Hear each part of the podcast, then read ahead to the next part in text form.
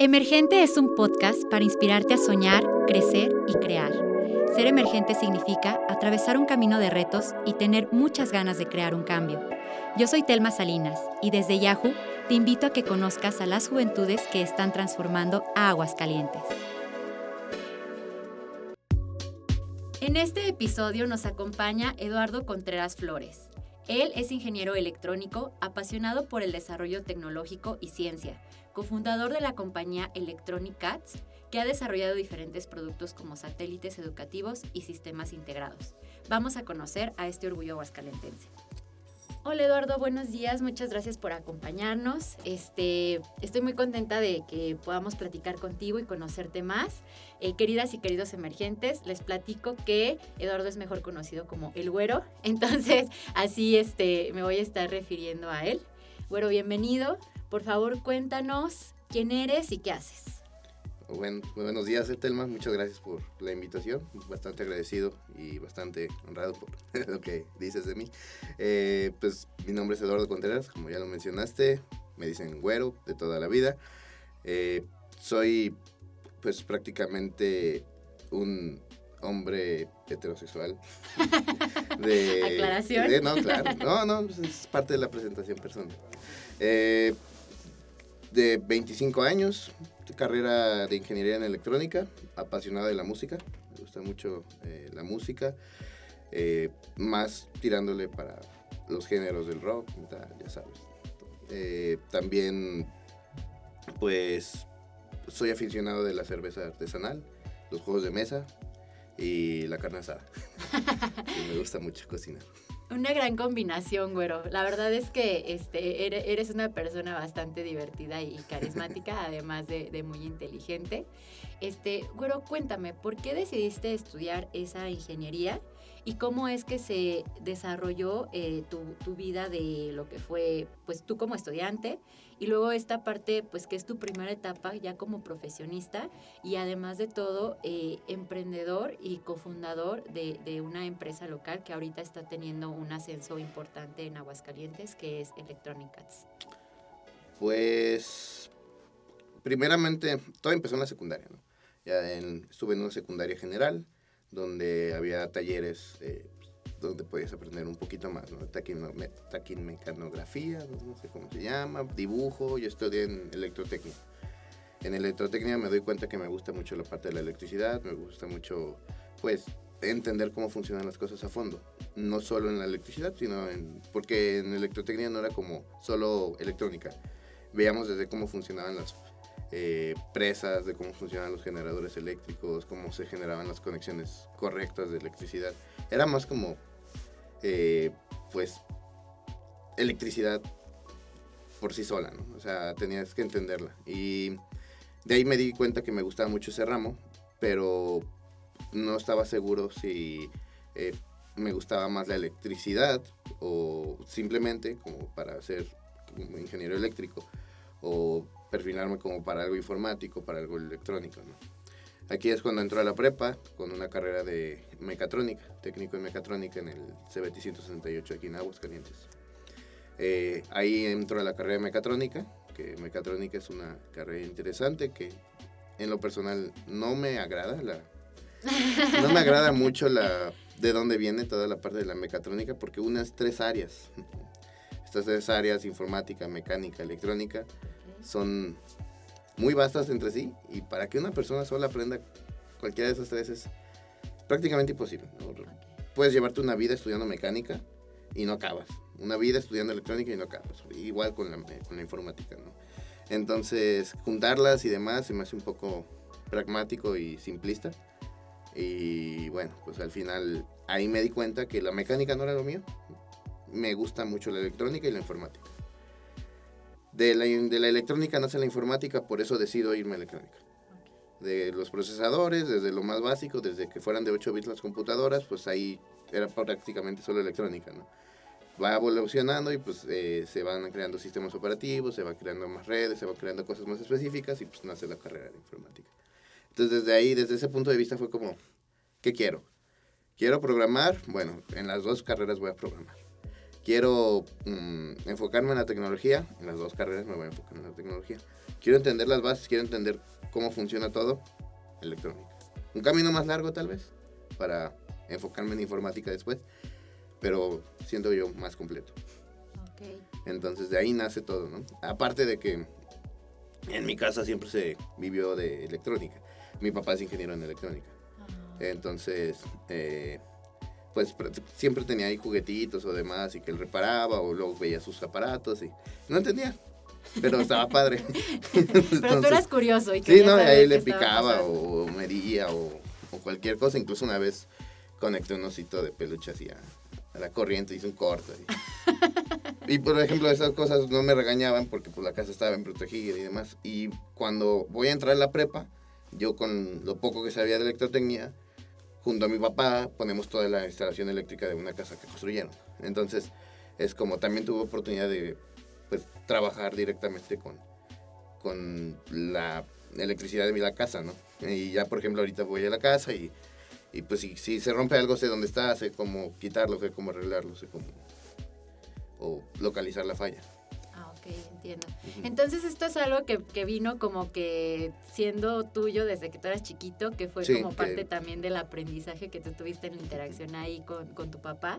¿Tú tienes hermanos? Una hermana, sí. Una hermana, y ella está también metida en tema de electrónica. no, ella, ella, estudió psicología, ahorita está haciendo el doctorado. Ah, ok. Perfiles bien sí, no, diferentes. Somos muy distintos, nos llevamos bien. Pero sí, cada quien trae un perfil bien distinto. Ah, ya, no, eso es súper entendible. Creo que en cada familia cada uno tenemos nuestra personalidad, pero tú sí tuviste esta influencia y la has ido desarrollando. Y en el tema de emprendimiento y este tema como de desarrollo de tecnología, de innovación, ¿cómo fue que tú te metes a, esta área y, pues que encuentras una oportunidad y, y la explotas? Pues mira, desde la prepa trabajaba yo por mi cuenta en cosas, en proyectos extras, ¿no? En la prepa empecé a vender a veces componentes electrónicos que traía. No los vendía tanto para hacer dinero, sino para poder yo comprarme los míos. Eh, y no lo pongo desde ese como el ejemplo emprendedor, porque luego muchos dicen eso, ¿no? Eso es un, bueno, para mí, en lo personal me choca mucho cuando así como que, ah, tú eres emprendedor. En lo personal no, ¿Cómo te definirías tú? Yo soy una persona que le gusta trabajar. Ok, entonces tú eres trabajador. Nada más. okay. Sí, ya la forma en que trabajo, además, ya es punto y aparte. Pero ah, si a mí me preguntas, ¿qué soy? Pues soy un trabajador, nada más. Que si ya que generaste empleos, que esto, pues ya es algo que salió a base del trabajo. Porque luego romantizan mucho esta parte de emprender.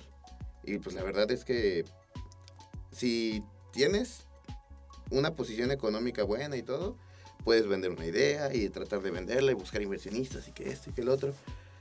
Y, y pues no es la forma en que nació Electronic Arts y no es la forma que yo a mí me hubiera gustado tener una empresa y que no fue así. Entonces, Cuéntanos estoy, cómo fue. Eh, todo, em, te digo, vendía electrónica y demás y traía mis piezas. Entonces yo también hacía mis proyectos por aparte para seguir como pues viendo. Me interesaba mucho el Bluetooth, el Wi-Fi y pues no sabía cómo hacerlo. Entonces en internet buscando y ya encontramos unos módulos, ¿no? Ya para esto ya estamos en el ITA, ya también ahí seguía vendiendo, bueno, en el Tecnológico de Aguascalientes, que fue donde estudié la carrera. Eh, ahí mm, seguía vendiendo cosas, trayendo y traigo un microcontrolador eh, que traía, bueno, un, sí, pues un chip que traía ya Wi-Fi, ¿no? Entonces yo ese chip nunca lo pude echar a andar, nunca, nunca funcionó. Em, cuando estoy en el tecnológico hay una rama estudiantil de la IEEE, que es, una, es un instituto de ingenieros electrónicos y eléctricos en todo el mundo, que no sé qué, y apoyan a que los alumnos eh, hagan más proyectos, que se enseñan entre sí y demás, ¿no? Entonces en la rama estudiantil hacíamos cursos, hacíamos para los mismos estudiantes. Entre estudiantes nos hacíamos cursos, eh, buscábamos herramientas, buscábamos apoyos, íbamos a eventos. Entonces, dentro de los eventos y todo, conocí a Andrés Sabas, que es uno de mis socios. Eh, Andrés Sabas, junto con otras dos personas, eh, unos años antes habían fundado The Inventors House, una asociación civil que se dedica a, bueno, dedicaba a, las, a la difusión de ciencia y tecnología. ¿no? Entonces, este Andrés Sabas también estudió la misma carrera que yo, eh, ingeniería electrónica, unos años antes. Entonces, eh, yo le platico, bueno, entre los cursos y demás que fue a dar, él menciona el chip que yo también había comprado. Y él ya lo había echando a andar. Entonces yo le dije, a ver, pues, ¿qué hiciste tú? Que a mí no me funcionó. Y ya me acerqué más a The Inventors House desde unas iniciativas como de, eh, no me acuerdo cómo se llamaban, eran unas noches de jueves o miércoles que nos juntábamos y era como cómo proyectos pueden ayudar a la sociedad. Entonces ahí empecé a ir un poquito y luego empecé a llevarme un poco más con este Sabas y empecé a ir más seguido hasta el punto de que pues ya iba diario. Y teníamos proyectitos de que, ah, pues vamos a, vamos a subir un proyecto como Inventors House de cómo hacer esto. Y ya yo hacía una parte, esa otra, traducía algo, porque pues, ahí se hacían tutoriales en dos, dos, dos, idiomas, entonces era más fácil como poderlos difundir. Y pues empezamos a trabajar juntos y vimos que trabajamos bien, o sea, es como buena sinergia. Eh, para la historia del módulo, resulta que mi módulo estaba dañado. por eso nunca funcionó. Ya. O sea, te estás haciendo las cosas bien. Ajá, sí, no, el módulo estaba quemadito o algo. Entonces, ya pedí otro y todo funcionó. Y ahí fue cuando hice mi luz Wi-Fi. Porque, bueno, le había hecho Bluetooth y no me gustaba tanto la aplicación que había hecho. Entonces, le puse una página web y ya era mucho más rápido. Entonces, eh, ya con el celular apagaba y prendía el, el, el cuarto. Y estaba curioso porque aún así, aunque tenía el de Wi-Fi, era como bien, no sé, me levantaba en la noche, iba con la luz apagada y prendía la luz. como tengo el Wi-Fi, aún así voy y me paro y camino a oscuras. La costumbre. Sí, no, totalmente, eso no se quita. bueno, eh, entonces, seguimos trabajando juntos. Hay un evento en Guadalajara de Intel, se llama Intel Roadshow, y justo fuimos a, les llaman que hackatones o pues, son concursos de resolver un reto o, te ponen como problemáticas, ponen soluciones y en, el que lo hagan menor tiempo, el que tenga mejor puntaje, te dan algo. Ahí concursé con Sabas, hicimos un bot de Telegram cuando todavía no eran tan famosos y ahí controlábamos toda una casa con un bot de Telegram en teoría. Entonces fuimos el primer, el primer equipo en acabar, nos ganamos el primer lugar y, y todo. Curiosamente fue cuando llegó el huracán Patricia. Estuvo, tuvimos que salir corriendo de Guadalajara porque iban a cerrar las carreteras. Ya es que se puso como, no, es que van a llegar olas a Aguascalientes. Van a llegar olas Estaba muy trágico. todo, todo era súper feo. Pero pues se deshicieron. Bueno, hay puntos de que fue una experiencia bastante bonita para mí porque ahí conocí mucha gente que hacía cosas de electrónica o relacionadas a electrónica que le llaman que la comunidad maker. Entonces, en esta comunidad, pues son personas que se, les gusta sentarse a trabajar y demás, a, a generar proyectos. Puede ser para solucionar algo, para vender algo, por el mero hecho de hacerlo. Entonces, conocí mucha gente ahí que fue, fue como, mm, me cambió un poco la perspectiva, porque no tenía ninguna perspectiva. Incluso yo estaba estudiando en ese momento y era como, ay, quién sabe qué voy a hacer cuando salga. y no me preocupaba, era como, pues ahí vemos. Ok. Sabía que no quería trabajar en una empresa como Nissan o una empresa como Yatco o cualquier automotriz, pero no sabía qué iba a ser de mí. Entonces eh, ahí me cambió un poco la perspectiva y digo, ah, hay gente que está viviendo de cosas como estas, ¿no? Y de ahí empezamos a, ya que habíamos, pues ya habíamos ido a Guadalajara y demás, pues ya teníamos una relación más como eh, fuerte de amistad, ¿no? O, o, de compañerismo, lo que sea. Entonces de ahí empezamos a, diseñar PCBs, a hacer placas súper chicas, a ensamblarlas nosotros. Ahí nos tienes el 25 de diciembre ensamblando las placas que acaban de llegar emocionados. Y para todo esto, antes de que yo llegara a la asociación civil, a Inventos House, este Ignacio Costa, otro socio, ya también estaba en la asociación civil. Él hizo un proyecto de una mano, eh, bueno, una mano mioeléctrica que te lee los, los el diferencial de, potasio que haces cuando mueves un músculo y así una persona pues, que no tiene una mano eh, puede con un músculo controlar un robot, una pinza. lo interesante del proyecto es que todo es open source, también de que todo lo puede hacer cualquier persona que tenga acceso a aluminio. O sea, no es como que tengas que comprar partes caras o demás. O sea, si compras el aluminio y vas con un, mecánico que te, bueno, algún tornero, algún, te lo puede hacer. Entonces era como la parte del proyecto donde lo abrió y pues prácticamente nunca, nunca buscó ganancias del proyecto. Entonces, la difusión y todo esto también la trataba de hacer por medio de Inventors House. Y las placas él las había hecho a mano, entonces también cuando empezamos a hacer placas, sus placas también las mandamos a hacer y soldamos entre todos. Y como que ahí vimos que ya había una posibilidad de una empresa y sí habíamos pensado en hacer, vender algo demás. No es hasta que eh, otro de los fundadores de Inventors House nos habla de los picos satélites, donde pues había un, un proyecto donde se necesitaba un kit y pues ese fue el primer kit que se hizo como Electronic Arts. Las otras cosas pues sí lo hicimos entre Sabas y yo, Nacho y yo, pero no había un nombre, no había una identidad, no había un, Todavía no Mm. estaba como formado Ajá. este, cómo Entonces, iba a ser el proyecto. se genera el, el- el kit Mi Alegría Satélites que, que hicimos para chicos de prepa y de ahí surge la necesidad de facturar. el SAT. Entonces, pues ya hay dinero, ya hay esto, pues, pues hacemos la empresa. Nos apoyamos de gente que conocíamos. ¿Cuántos años tenías cuando todo esto estaba pasando? O sea, 18 que ya y- dijeron, estamos desarrollando pues tecnología, estamos generando nuestros propios productos, ya estaba este, 18 años. ¿Y, y cómo fue para ti? O sea, el hecho de decir, está pasando algo que, que no me imaginé, pero que me llena, me gusta, y, y soy joven, pero estoy rodeado de un equipo que me está respaldando, ¿no? O sea, para ti, ¿cómo ha sido ese crecimiento tanto personal y profesional de tener una responsabilidad al final de cuentas? Ah.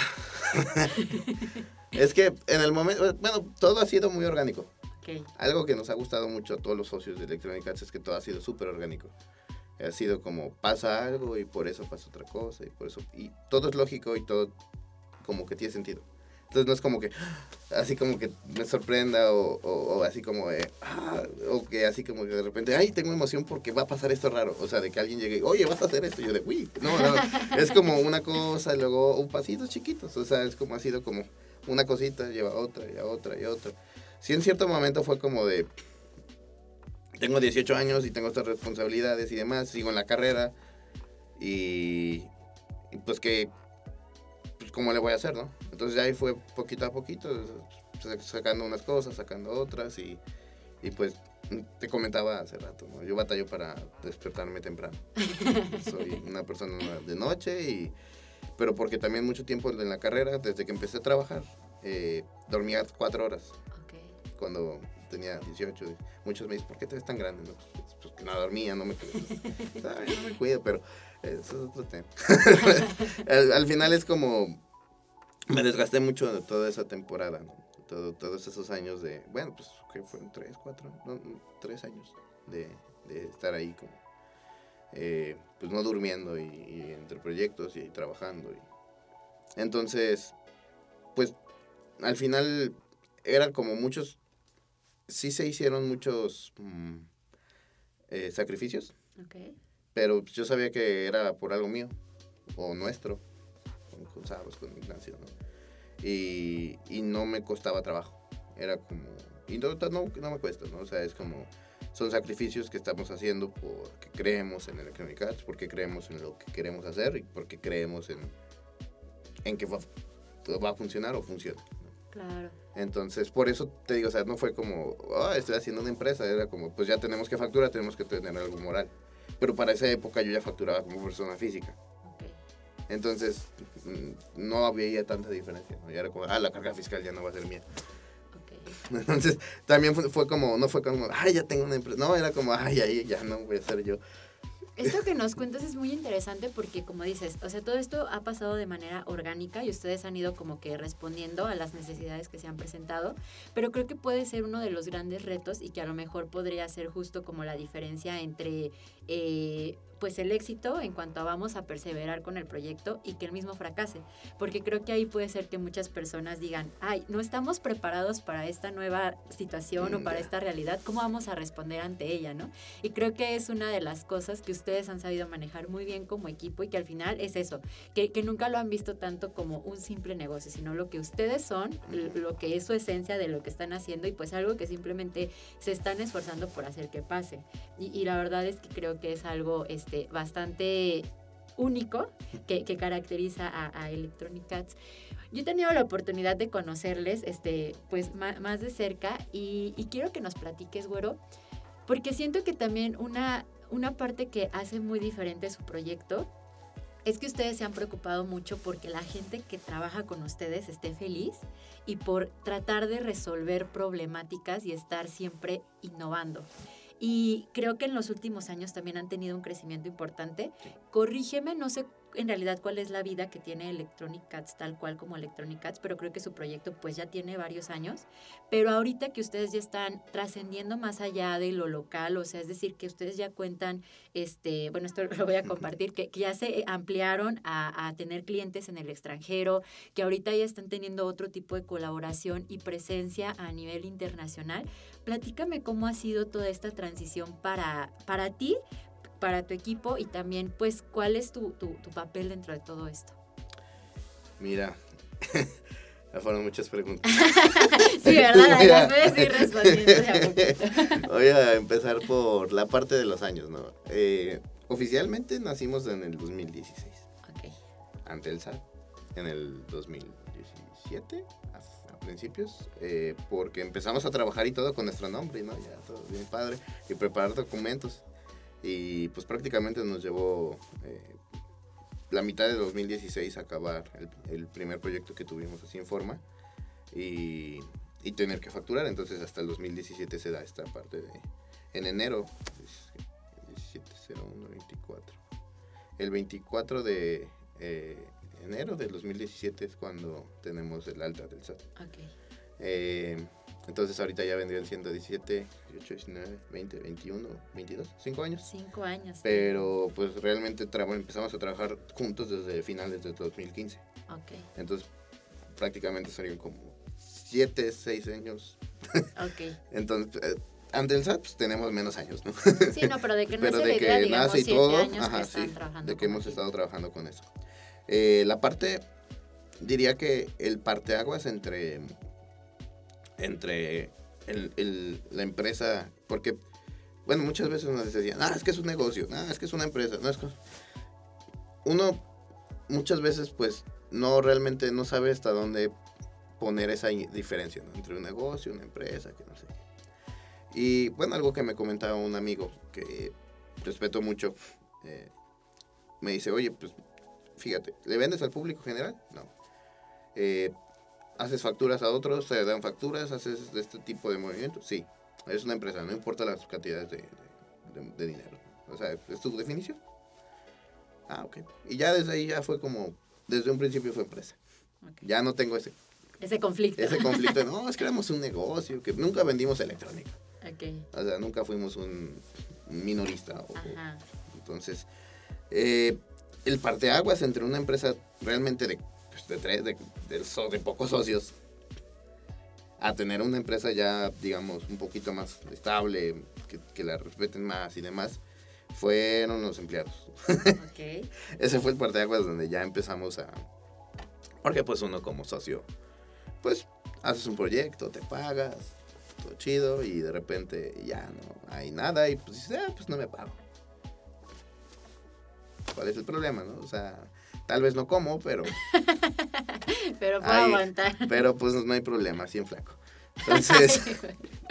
Nada, no, o sea, muchas veces ves la otra, otra forma. Al final, lo que yo te comentaba, desde antes yo tenía otras formas de hacer dinero y pues se siguen haciendo.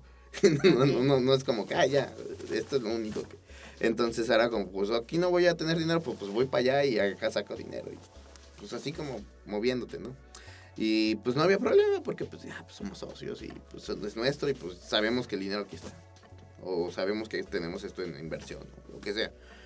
Pero ya cuando empiezas a tener empleados, ese cambio es como, alguien confía en que yo les voy a pagar. Claro, y lo necesita, ¿no? No, no, está ahí. tú no les puedes tocar ese dinero porque es suyo, ellos se lo ganaron. Ellos trabajaron por eso. Y es tu responsabilidad tenerlo. Entonces, que si te pagaron, que si no te pagó el cliente, que si alguien te quedó mal, no importa. Entonces, el paso, diría yo, más difícil fue el... Porque es curioso, fue la primera empleada, fue, fue ingeniera. Ok. Sí, entonces, ahorita ya, ya, ya no colabora con nosotros, pero pues ahora sí que también hizo su, su trabajo, buscó otras oportunidades y se cambió de empresa. Pero eh, pues la amistad sigue y pues eso estamos bastante contentos, ¿no? Así como de, pues fue, fue nuestra primera empleada, nos hizo crecer mucho como empresa y nos hizo avanzar mucho. Entonces yo diría que ese fue el parte de aguas más difícil. Ya después de la primera empleada que tuvimos fue más como, bueno, ahora necesitamos esto, pues ¿cuánto dinero? Pues esto.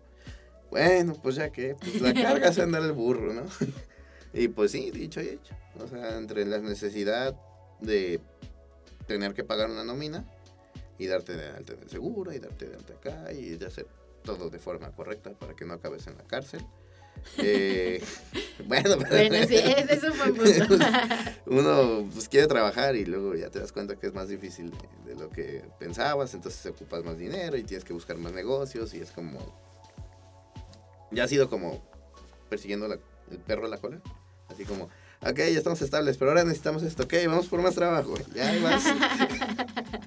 Y hay una y otra vez y otra vez y hasta el momento, pues, te voy a decir que el momento más feliz de, de, de en todo lo que llevamos de Electronic Arts para mí fue cuando ya teníamos ahorrado para poder pagar ciertas cantidades de nóminas de varios meses. Era como, ya puedo dormir. Claro. ¿Ahorita cuántos empleados tiene? Ahorita 21, creo 22 empleados. Fíjate, de, un periodo de 5 años de su primera empleada a 21, creo que ha sido algo eh, bastante... Llega, llegó a la oficina y, pues, bueno, hace poco nos cambiamos de oficina. Antes era una casa chiquita antes rentábamos un cowork dentro de Inventors House. Llega la pandemia. Incluso en la pandemia pensábamos que íbamos a cerrar. Y, o despedir gente, ¿no? Y pues en cierto momento pues, va a sonar muy feo, pero es lo que es, ¿no? Al final iba manejando yo con Sabas. Pues, así que estábamos muy preocupados, porque sí teníamos los ahorros y todo, pero fue como, pues, nada más duramos nueve meses. O sea, si no llega ningún proyecto, si todos no lo paran, nada más duramos nueve meses. Ala, no, pues ni modo. Y pues ya callados en el camino. Y digo, pues, digo, no voy a decir groserías, pero digo, vato, empezamos esto solos. Ve dónde estamos. O sea, si despedimos a todos, pues va a estar triste. Pero no es lo peor que puede pasar. y podemos otra vez salir, o sea, y ya como que pues eso nos dio un poquito para adelante y digo, gracias a que trabajamos en el ramo electrónico, pues el trabajo nunca paró, solo siguió creciendo y estos años de pandemia pues han sido muy buenos, o sea, para nosotros. Eh, la parte de que aún somos chicos, aunque haya desabasto de chips, nos da una libertad de cambiar. No te digo que sea bonito, o sea, ahorita compras vive un infierno. Ahorita ya tengo, yo era compras. ahorita ya Yo era la bola. eh, ahorita ya tengo una persona de compras que me está, pues le estoy enseñando lo que yo hacía y, tiene mucha experiencia, entonces también él está poniendo procesos más naturales o, mejores. Bueno, no, o mejores no, mejores. entonces, eh, pues sí es como, ahorita ya, aunque haya esta parte de que no hay chips y demás, pues ya es un poco más fácil con otra persona, con alguien que te ayuda, con... Y es eso, o sea, al final tienes muchas personas a tu alrededor que creen en tu proyecto, que creen que les vas a pagar. Y, y pues se siente padre tener ese backup. es, bonito. Ay, qué padre, bueno. No, pues la verdad es que yo, yo, le tengo justo mucho aprecio a su proyecto, además de que tienen mucha responsabilidad social y de que siempre se han preocupado justo por retribuir y contribuir a la, a la sociedad desde este espacio y creo que es algo este, bastante bueno. Eh, bueno, se nos está acabando el tiempo, así que por favor, para cerrar, cuéntame cuál sería tu consejo para las y los emergentes que como ustedes este, quieren dedicarse a este tema de innovación, de tecnología, quieren este, pues tener un proyecto diferente de vida al que generalmente o al tradicional. Primeramente que vean qué quieren hacer de verdad. O sea, si quieren una familia, si quieren vivir la vida de loco un rato, no sé. Eh, que vean hacia dónde van. O sea, porque de ahí parten muchas decisiones. Yo en su momento tomé la decisión de si entrar a una empresa, y en su momento tomé la decisión de si hacer proyectos que me van a tomar mucho tiempo, otros que tal vez no me van a tomar mucho tiempo, pero con base en lo que quiero. Ha habido proyectos que no tomamos, obviamente. Entonces, y no solo proyectos como Electronic Arts, desde yo como Eduardo Contreras. Entonces, yo sabía y yo sé que estoy en una posición, pues, de privilegio donde puedo decir, ah, hoy no trabajo y tengo comida. Entonces va a haber muchas posiciones donde también van a decir, no, pues sabes que yo no puedo dejar de trabajar. Y pues, está perfecto. Nada más tomar en cuenta los, las oportunidades extras que puedes tener aparte del trabajo. Tengo muchos compañeros donde pues yo, yo, pues hablo mucho con ellos como de muchos tienen el potencial, por lo necios que son, de poner una empresa. Y es como, no, yo no me puedo separar de esto y es, y es como, ok, va. Pero si te llega este proyecto, ¿cómo lo harías? Así, así, así, así. Ok, mira, ahí te va este proyectito. Entonces, dar un poquito, yo sé que en el trabajo pues das mucho, mucho tiempo, das tu vida, pero a veces ese extra puede, eh, si te llega la oportunidad, obviamente, eh, puede hacerte un cambio de paradigma y que digas, sabes que desde este momento ya tengo una independencia económica de mi trabajo, ya puedo prescindir y voy a empezar a este lado. Entonces, también que no, también, bueno, ese sería un consejo, como buscar más ingresos de que solo tu trabajo principal. Eso te va a dar una libertad para tomar decisiones. Esas decisiones van a estar basadas en qué quieres de tu vida. Eh, y, y, por otro lado, se me fue la idea bien feo. eh, eh, sí, ya, que no romanticen el emprender o el hacer una empresa. O sea, a nivel Producto Interno Bruto, lo que quieras, un Oxo genera más que yo. Cualquier Oxito. O sea, no me voy con la bandera de, no, yo estoy haciendo un cambio por México. Si hago una empresa, la hago porque yo quiero un trabajo así soy necio y pues ya estoy aquí, ¿no? y ya darle. ya, darle, pero realmente no es como que sí, sí vas a hacer un cambio en persona, sí, sí vas a hacer un cambio en, cierto, a cierto nivel, pero es súper chico y si vas a hacer una empresa no lo hagas por el cambio. Hazlo porque tienes, eh, tienes ganas de trabajar a lo bestia, así, a ponerte y vivir de trabajo, porque de, de, otra forma está muy difícil. Tendrías que tener un unicornio de, que te meta en inversión, que no sé qué. Que, si no, pues, todo es a base de trabajo. O sea, y no lo digo como, ah, sí, si trabajas vas a tener. No, pero pues, por ejemplo, nosotros empezamos, incluso en el momento que hicimos el acta constitutiva, pedimos prestado dinero. o sea, pues, bueno, ah, y, y, pues no son caras, ¿no? O sea, pero pues, no teníamos. Sí, no, vamos a tener, vamos a tener, pero pues no teníamos dinero. En ese momento. Ah, hoy, aquí, para pagarle al, a la notaría, pues no tengo dinero. Ah, pues vamos a pedir, pues bueno, ya después pagan. Pero es como, pues te vas a poner a trabajar, a, picar un hoyo. no lo romantices, no lo... Y si lo vas a hacer, pues agárrate y hazlo. No, no estés intentando que, ay, sí, pero luego, o voy a ahorrar y luego me salgo y... Yo sí siento que es un... ¿Apuestas todo o nada? Pues ya escucharon, queridas y queridos emergentes, el trabajo es la clave del éxito. Este, y muchas oportunidades y cuestiones más, ¿verdad? No es tan sencillo como solo que la meritocracia, no, no sé. Sí, no, creo que el contexto de cada persona define mucho el rumbo que puede tomar. Bueno, bueno, muchas gracias por acompañarnos. Me gustó mucho escucharte, platicar contigo, conocer más de ti y de tu proyecto. Muchas felicidades, de verdad les deseo el mayor de los éxitos a ti eh, en ese y en todo lo demás que estás haciendo. Este, ¿Quieres decir algo para despedirnos? Ah, pues muchísimas gracias por la invitación. Siempre es padre pues, hablar un poco del proyecto y de la historia. Digo, también espero no haberme extendido mucho. no, muchas gracias por compartirnos y nos vemos, nos escuchamos en el próximo episodio. Muchas gracias por sintonizarnos. Te invitamos a que no te pierdas nuestro siguiente episodio de Emergente. Recuerda, el cambio lo haces tú mismo.